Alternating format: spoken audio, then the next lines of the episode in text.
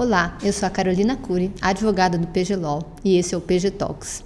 Estamos no terceiro episódio da nossa série sobre direito sucessório. E até agora, nós já falamos de muitos conceitos básicos sobre sucessão hereditária, como herança, herdeiros necessários, herdeiros excluídos e interpretação de testamentos. Hoje, nós vamos tratar de legados e obrigação de colação que são dois temas que retomam muitos desses conceitos dos nossos episódios anteriores. Então, se você ainda não sabe o que são esses conceitos ou você quer relembrar, confira os episódios 81 e 82 da nossa série sobre direito sucessório. Para tratar de legado e de obrigação de colacionar, nós vamos ver com mais detalhes como que funciona a questão da posse dos legados e seus frutos, o que é obrigação de colacionar, quem tem essa obrigação e o que é que deve ser colacionado. Os legados são bens deixados pelo testador a herdeiros, necessários ou não, que saem da parte disponível dos bens deixados pelo testador. Como já vimos no primeiro episódio, a parte disponível é equivalente a 50% do patrimônio do testador. Por exemplo, eu posso deixar um automóvel antigo como legado a um dos meus filhos. Esse automóvel não vai ser computado como parte da herança legítima dele, porque a gente vai considerar que ele saiu da parte disponível do meu patrimônio. Da mesma forma, eu poderia deixar esse automóvel a um amigo, que de outro modo sequer participaria da minha sucessão. Mas em qual momento o legatário passa a ter a propriedade e a posse do bem legado? Segundo o Código Civil, a partir do momento em que a sucessão é aberta, ou seja, a morte do falecido, a propriedade do bem legado passa ao legatário, mas isso não é igual para a posse. A posse do legado só passa para o legatário a partir do fim da partilha. Quanto aos frutos, como a propriedade já passou a partir do momento da abertura da sucessão para o legatário, todos os frutos que o bem gerar a partir desse momento são dele também. Imagine que eu deixei então como legado um apartamento a um amigo. Esse apartamento está alugado a um locatário a partir do momento em que é aberta a minha sucessão, ou seja, a partir do momento em que eu morri, os frutos desse apartamento, que são os aluguéis, passam a pertencer ao meu amigo. Mas, novamente, via de regra, o legatário só pode receber esses frutos a partir do momento da partilha.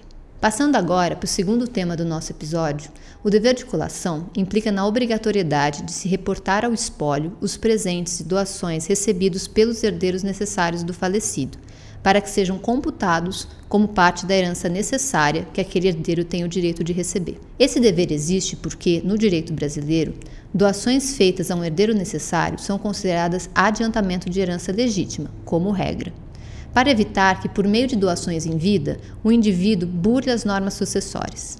O objetivo da colação é equalizar a herança que será recebida pelos herdeiros necessários, como forma de tentar garantir a igualdade entre os herdeiros. Por esse motivo, todos os herdeiros necessários que herdam por direito próprio têm o dever de colacionar. No caso do herdeiro que herda por representação, ele precisa colacionar aquilo que a pessoa representada por ele teria que colacionar.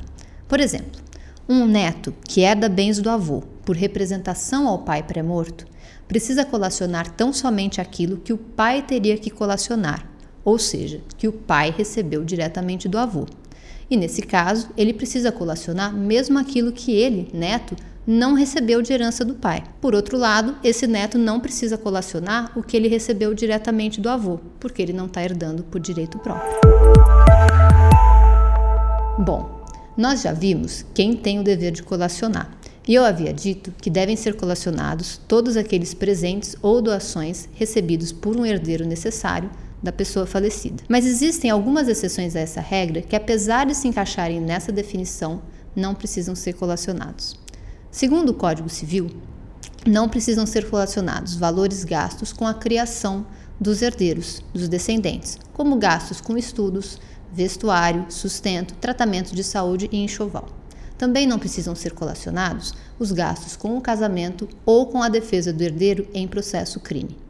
Além disso, não é considerado adiantamento de herança o pagamento ao herdeiro de uma remuneração por um serviço que ele tenha prestado ao falecido.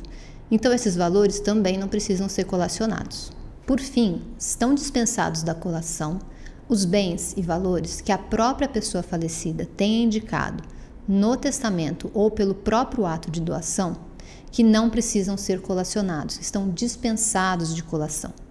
Esses bens eles passam a ser computados na parte disponível da herança, O que também quer dizer que eu não posso dispensar todas as doações que eu fiz a um filho.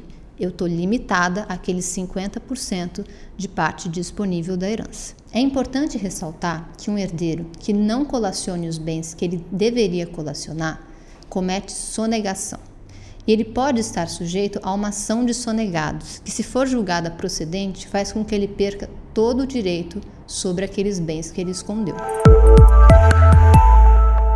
Na semana que vem, no nosso último episódio sobre sucessão hereditária, o Kai Yoshikawa, advogado do PGLO, vai falar sobre planejamento sucessório.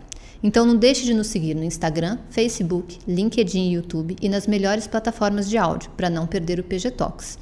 Você nos encontra com o PGLAW, P-G-L-A-W. E fique à vontade para entrar em contato conosco via e-mail no info.pg.law caso tenha alguma dúvida ou alguma pontuação sobre o tema. Muito obrigada e até a próxima semana.